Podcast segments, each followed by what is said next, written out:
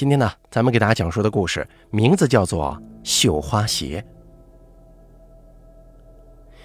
我们乡下有个习俗，就是人死之后，生前所用的一切物品，比方说衣服、鞋袜、药物、食品、饰品等等等等，都要拿到离家远远的大路旁丢弃或者火化，为的是防止死者太过恋家而阴魂不散。一同丢弃的还有为死者做法事的时候用过的某些道具法器，说是这些法器已经沾染了阴气，失灵了，没用了。乡里人都知道这个习俗，所以忽然在某个早上发现路旁有一堆衣服或者奇形怪状的法器物品，却不惊奇，只离得远远的走过，更不会去捡起这些东西来把玩，怕这晦气跟了身呢。当然了，也有例外，就是命太贱的人，比如乞丐、流浪汉、疯子、傻子等等等等。这类人呢，是可以捡来死者的物品为己所用的，因为上天怜悯这些人，不绝人之路，给他们一些生存福利。但若是正常运输的人一时无知或者贪心，捡了这些大路旁的丧物回家，这个人呢，可能就要行倒霉运了，甚至遭遇阴灵缠身。话说那年冬天异常寒冷，这极少出现霜冻的山乡里，在那一年竟然飘起了点点雪花，种农作物是做不成了，乡民们只得闲下来。男人们卷着被子，在这下午五点钟就以暮色沉沉的日子，在家里喝酒或者打牌。孩子们早早上床躲进被窝，女人们则坐在被窝旁，一边与姑嫂聊着家常，一边穿针引线。为家中老幼织棉衣、绣花鞋，争取一个暖冬的到来。村中有一个叫春香的妇女，也正做着这样的事儿。只是啊，她绣的花鞋实在是太难看了，线头杂乱，尺寸大小也往往不适合孩子们的脚丫。丈夫看到孩子的嫩脚被春香所绣的粗劣花鞋勒得紫红紫红的。就抢过春香手中的线球，扔在地上，大发雷霆。春香就会委屈地哭嚷：“我一个从外乡嫁来的女人，哪能做得了这等绣鞋活呀？你有本事就在本乡另娶一个专门做绣花鞋的姑娘混日子去吧！”你两夫妇在房间里厮闹一夜。第二天早上，春香就赌气收拾了几件衣服，要去相隔两山的姐妹家过上一夜。天寒路冻啊，山路是一片寂静，草丛已被风雪压得连根枯萎，山间只有时不时从树上掉落下来的枯枝。几只寒鸦飞过，发出啊啊的声音。春香挎着小布袋，小心翼翼地迈过了一座山间独木桥，嘴上仍然喃喃地骂着家里那个挨千刀的野蛮汉子。就在一抬头的时候。他忽然看见桥头不远处有一堆衣物，那一堆花花绿绿的衣物有新有旧，大多是孩童的衣服。旁边凌乱地放着一些布娃娃、塑料玩具等等等等。地上头插着三支已经烧去大半就已经灭掉的香火。春香匆匆看了一眼，正要走开呢，一双明艳的红色绣花鞋赫然出现在衣物堆上。春香咦了一声，停下脚步，仔仔细细地看了起来。这红色绣花鞋以白棉做边鞋垫厚薄适度，鞋面上以金丝线细细地点缀着花兔喜鹊，红白金黄搭配，真是特别好看呢。也不知道是哪家的姑娘竟有如此巧夺天工的技艺，更不知道是哪家女子竟然这样暴殄天物。这外乡嫁来的女子感叹着：“或许啊，是本乡习俗不甚重视吧；又或许是对这绣花鞋确实爱惜。她呢，就弯腰拾起了这双小巧玲珑的鞋子，放进了自己的小布袋。等春香气消了，傍晚从姐妹家归来，把五岁的小女儿抱起，从布袋里拿出一双崭新的红色绣花鞋，往小女儿脚上一套。哎。”说来奇怪啊，这绣花鞋大小刚刚符合小女儿脚丫子的尺寸，就像专门给她打造一般。看着小女儿喜笑颜开，撅着小嘴儿，故意把脚抬得高高的，向其他小伙伴炫耀她崭新的绣花鞋，春香啊也是非常开心，心中的一丝忐忑也就放下了。丈夫从邻居家喝酒回来，看着小女儿脚上漂亮的新鞋子，只心想应该是本家婆娘今天到姐妹家要来的礼物吧，也就鄙夷地看了一眼春香，吐着酒气上了床。一家人睡到半夜的时候，春香就被小女儿梦中的呻吟声给吵醒了，于是坐起来，睡眼惺忪地望向旁边女儿的小床。床上被子盖得好好的，小女儿却在梦中皱着眉头，一语不停，哭喊疼。春香赶紧爬起来，爱怜地抚摸着小女儿的额头，这额头呢也不发热，反而有点冰冷。春香喃喃地说了一句：“这鬼天气啊，真是冷得太过分了。”就把女儿抱上自己的床来，捂在温热的胸口里睡下。旁边的丈夫眼也不睁一下，翻了个身子，沉沉地睡着了。春香轻轻地拍打着小女儿的背脊，慢慢睡去。自己正睡得朦朦胧胧的时候，就感觉被窝下有一双手沿着自己的大腿滑了上来。最后抓在怀里的小女儿脚丫上，小女儿就开始喊疼。春香知道是丈夫睡觉不正经，就小声的骂：“你这没良心的，女儿好不容易睡下，你怎么这样呢？还不放开你猪蹄子！”见丈夫睡在一边没动静，春香就来气了，伸手进被窝里抓起那双手，正要甩到一边去，却忽然在被窝里停住了。抓在小女儿脚丫上的，竟然是一只皮肤嫩滑的小手。只是这个小手啊，有一股冰冷的狠劲儿。春香用力掰了一下那个小手指，那手指竟然纹丝不动地牢牢抓在小女儿的脚掌上。春香大吃一惊，睡意全消，颤抖着双手慢慢掀开被角来查看。被窝里，一个穿着碎花连衣裙的小女孩正趴在春香脚下，瞪着一双浑圆的大眼睛看着春香，嘴角挂满了邪邪的笑意，双手始终嵌在女儿的小脚上。春香呆了一刻，这是哪家孩子？大半夜的。紧接着瞬间反应过来，把被子一扔，哇的一声尖叫起来，全身汗毛一下子竖起，抱起怀中的女儿就跳下了床。熟睡中的丈夫被尖叫声惊醒，挣扎着翻坐起来，看看光着脚站在冷地板上不停颤抖的妻子，跟他怀里嚎啕大哭的孩子，不明所以地问道：“你大半夜的发什么神经啊？”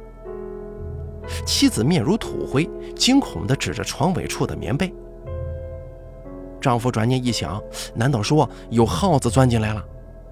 大手把被子一抖，却是连个沙土都没有。你这死婆娘胆子也忒小了吧！接着把被子一铺，又要睡去。春香惊心初定，心想：难道是我看错了，还是发了噩梦了？满腹惊疑地哄着怀里的小女儿重新睡下。已经到黎明时分了。第二天早上八点多，太阳才勉强冒出头来。春香起床，认认真真地把被子抖了好几遍，确定一尘不染之后。叠好被子，回过头来，拿起摆放在小床下的红色绣花鞋，正要给小女儿穿上，却忽然想起昨晚的一幕，不管是真还是梦，他都害怕的紧呢。春香认真查看了一遍小女儿的脚丫子，除了脚背上有几条极为淡的手指痕迹之外，其他的没什么大碍。春香拿出一颗大白兔奶糖。哄着小女儿穿了另外一双保暖布鞋之后，就把这路上捡来的绣花鞋拿到村外大路旁，仔仔细细看了一眼之后，终于挥手扔了。在白天时分，小女儿不再抚着脚掌喊疼，丈夫邀请几个好友来家喝小酒，春香弄了一盘卤水花生拌香脆猪耳做下酒菜之后，就抱着小女儿与姑嫂在一旁聊起家常来了，家庭和乐，一整天也没什么事儿。到了晚上，等众人散去，已经是冬日里伸手不见五指的二更天了。丈夫送走客人，就关上了大门。春香则抱起已经睡熟在自己大腿上的小女儿，回到床上，轻轻放下。两夫妇忙完，正要盖被子睡觉，大门上却突然啪啪啪被敲响了三下。春香喊了一声：“谁呀？”不见人回答，丈夫又睡在床上一动不动。她极不情愿地披衣起了床。大门刚一打开，一阵寒风卷来，她全身打了个冷战，不禁把外衣捂紧了。四下一看，黑夜无边，却还是不见人影。地上只有一根被寒风吹得滚来滚去的枯树枝，难不成是这树枝吹打的大门呢？春香把那个树枝捡起来，扔向屋檐下的柴堆，关好大门，回房间来了。她脱下鞋子上床来，丈夫问了一句：“谁呀？”春香刚回答完第一句，没看见有人呢。这会儿大门又响起三声啪啪啪的敲门声来。丈夫问了一句话：“你确实没看到人吗？”就快手披衣下床来。夫妇俩打开大门，亮起门前灯，四周一看，门口只有阴风呼啸，哪里有人的动静啊？两夫妇拿来手电，向门口四周各个角落仔细照了一圈，确定没人之后，就惊疑着关好大门回房来。他不敢睡下，只当是贼人来偷盗，故意投石问路来了。夫妇俩在床边坐了一会儿，没再听到什么声响。就看了一下家中财物，觉得挺安全的。这刚要再次睡下，这大门呢，却又不早不迟的再次被敲响了三声。两夫妇一惊，同时站了起来。丈夫嘘了一声，指了指侧房的西窗，这个西窗正好能看见大门外景。两夫妇摸黑走过侧房，慢慢的打开一个窗角，向大门处望去。只见夜色当中，一个朦朦胧胧的、像是穿着连衣裙的小女孩模样的人影，正在机械生硬地挥动小手，有节奏地拍打着大门。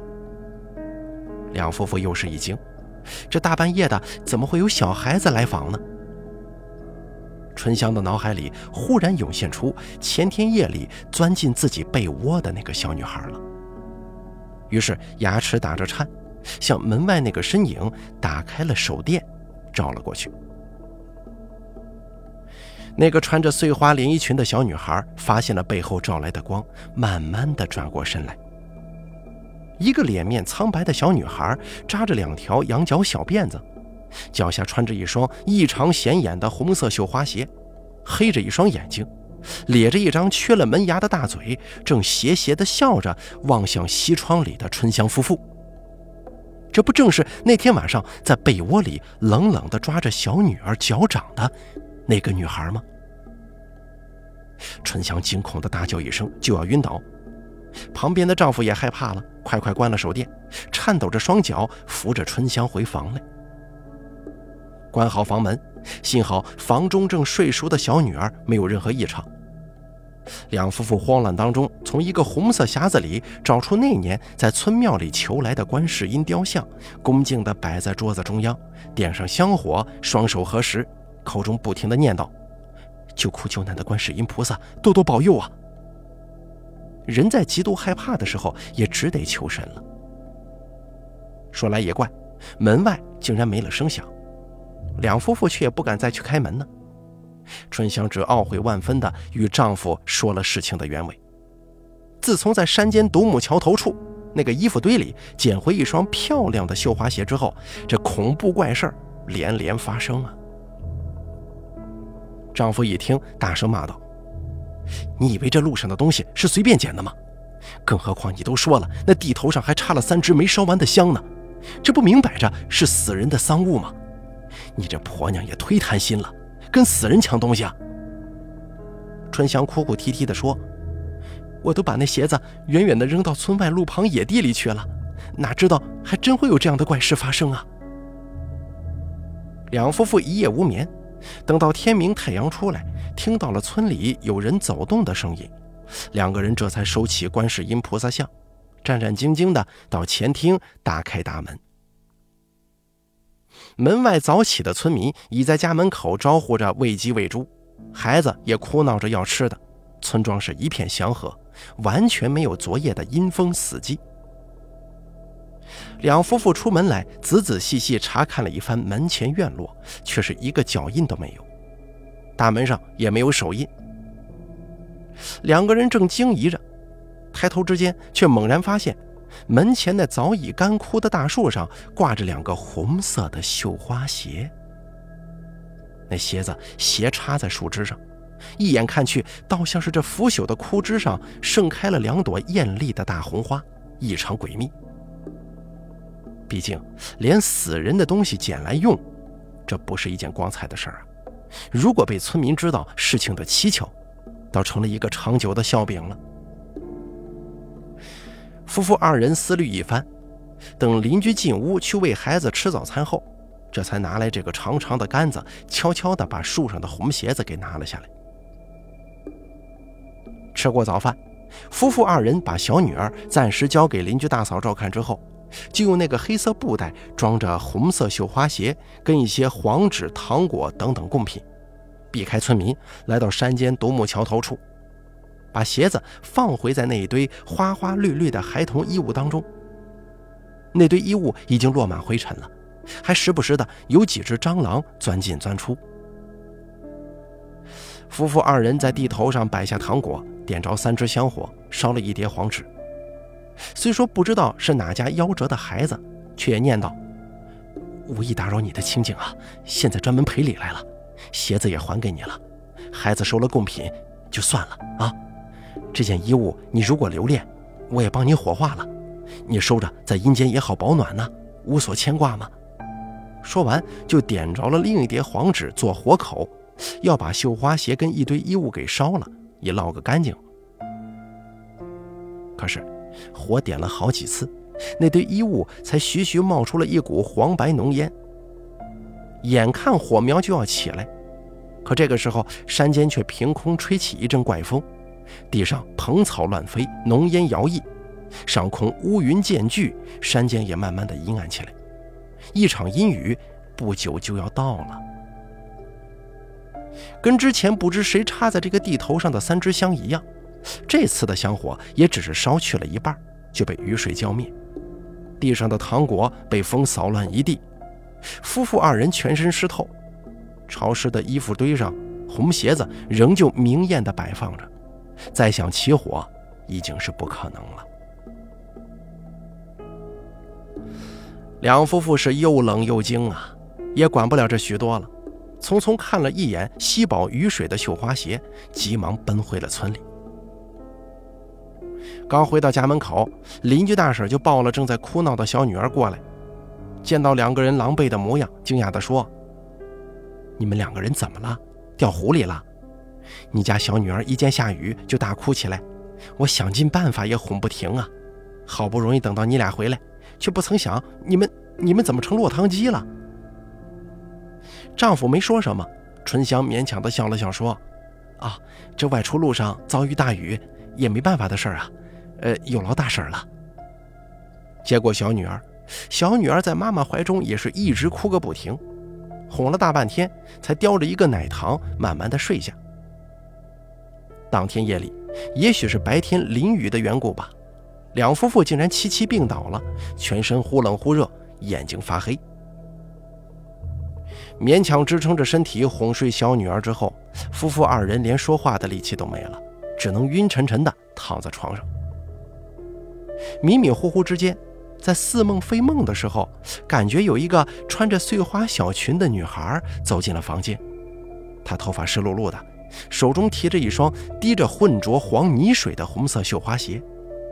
也不见她邪笑着嘴巴有任何动作，可是她呢，却发出了一个冷冷的声音：“喜欢这鞋子就拿去吧，但我要小妹妹陪我一起走。”说着就慢慢转身走向小床中的女儿，伸出一双小手，狠狠地掐向女儿的脖子处。夫妇二人同时惊叫一声“不要”，当时就从梦中惊醒了。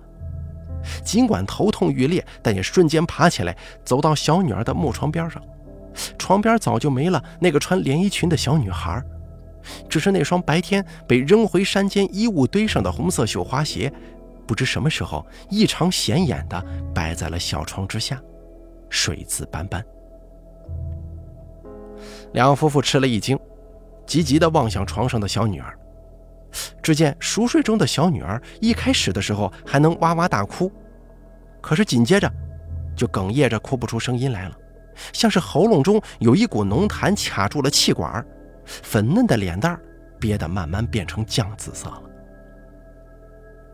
夫妇二人是又惊又急，急忙抱起小女儿，拍着背脊想喂点水给她喝。小女儿红着眼睛，把嘴张得大大的。水却直往嘴边流出，一滴也灌不进去。眼看小女儿气若游丝，夫妇二人也管不了是求神还是求佛了，只哭泣着冒着雨，连夜跑向村头处老庙祝家。这个庙祝熟悉中医，平常在村里侍神之余呢，也帮人看看病，往往一副草药就能把村民的病治好，在村子当中威望很高。此时，两夫妇带着哭腔急速拍大门，屋里徐徐传来一个老人的声音：“谁呀？”不一会儿，一个戴着圆圆的老花镜、留着一撮花白羊胡子的老人就走出来了。老庙祝一看两个女人跟怀中的孩子，也是一惊，赶紧让门进来，把孩子抱着平放在竹床上，先是凝神把了脉，就快步的从墙边老药柜上细细挑了一阵。吩咐春香的丈夫用铜铁药盅把药草捣碎。丈夫心中急切啊，把这药盅捣的是震天响。老庙祝从书匣里夹出几张写符箓用的薄薄的黄纸，蘸上朱砂，就凝气画出几道黄符来。而这个时候，那丈夫手下的草药早已捣碎。老庙主拿来开水壶，把那药草屑先用热水一泡，一阵白雾升起。满室顿时生出一股清新的香味儿。接着把朱砂黄符烧了，一挥或者草药汤倒出一小碗来，急急地吹了吹热气，就灌小女儿喝下。小孩仍然张着嘴巴，脸色灰紫，只是这汤药不再从嘴边流出，竟然直直地流入小女儿的喉咙当中去了。不一会儿。小孩突然眼珠转动，一个侧身，哇的一声吐出一大口浓浓的黑痰来，接着就顺畅无阻地放声大哭起来了。额头一阵热汗流过，小脸蛋也渐渐粉红了。春香眼见小女儿终于有了声色，也大哭抱小女儿入怀，鼻涕眼泪横流啊！都是妈不好，都是妈不好。两夫妇对着老庙祝自是一番感激涕零。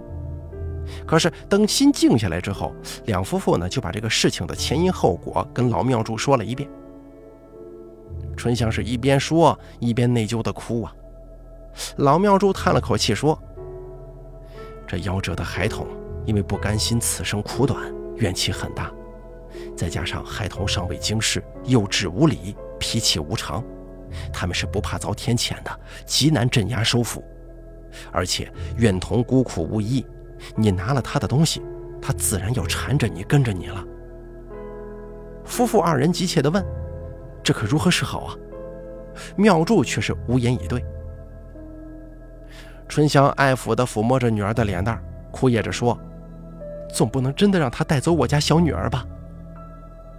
过了一会儿，妙祝看着这哭哭啼啼的一家，叹了口气，无奈地说：“方法是有的。”只是这方法太损阴功了，用了这个法子，你们的后半生可能不好过了，或者贫困潦倒，或者短命无常啊。父母都是伟大的，就算贡献了后半生，也要一心为子女的安康做铺垫；就算自己一生贫困，也要一心为子女的温饱贡献永生力量。老庙祝看见夫妇二人十分坚持，就问道：“那个红色的绣花鞋还在吗？”接着就交代了一个处理此事的方法。第二天，夫妇二人早早的到镇上买来一大袋这个红苹果，还有一袋包装精美的糖果，都用两个黑色布袋装着，然后把那双湿漉漉的小小的红色绣花鞋分别埋藏在大红苹果跟色彩鲜艳的糖果里，在上头放一些钱，对着红鞋子说：“今天带你出去玩了。”接着买票，随意上到一辆长途大巴上，当然他们得多买一张票。两个藏着鞋子的布袋要占一个座位。过了五个站以后，两夫妇就假装忘记带走那两个黑色袋子而下了车。那辆长途大巴在接下来的旅程当中，如果哪个新上来坐在布袋旁边位置的乘客看到袋子里的钱和水果、糖果，以为是哪家去探访亲戚的人忘记带走了礼物，一时贪心带着两个布袋下车，那么。碎花连衣裙小女孩就会跟着他了。如果这个袋子最终无人发现，这怨童呢就会停留在这个大客车上。每天凌晨，这开车的司机就会发现车上总是坐着一个穿着红色绣花鞋的小女孩。从那以后，春香家没有其他怪事了。冬天的日子里，男人仍旧卷着被子。在这下午五点钟，就以暮色沉沉的日子里过家喝酒或打牌。孩子们早早上床躲进被窝，女人们则坐在被窝旁，一边与姑嫂聊着家常，一边穿针引线为家中的老幼织棉衣。一切如常啊。至于那后半生的事儿，谁又能知道呢？好了，咱们本期绣花鞋的故事就说到这儿了，感谢您的收听。咱们下期节目不见不散。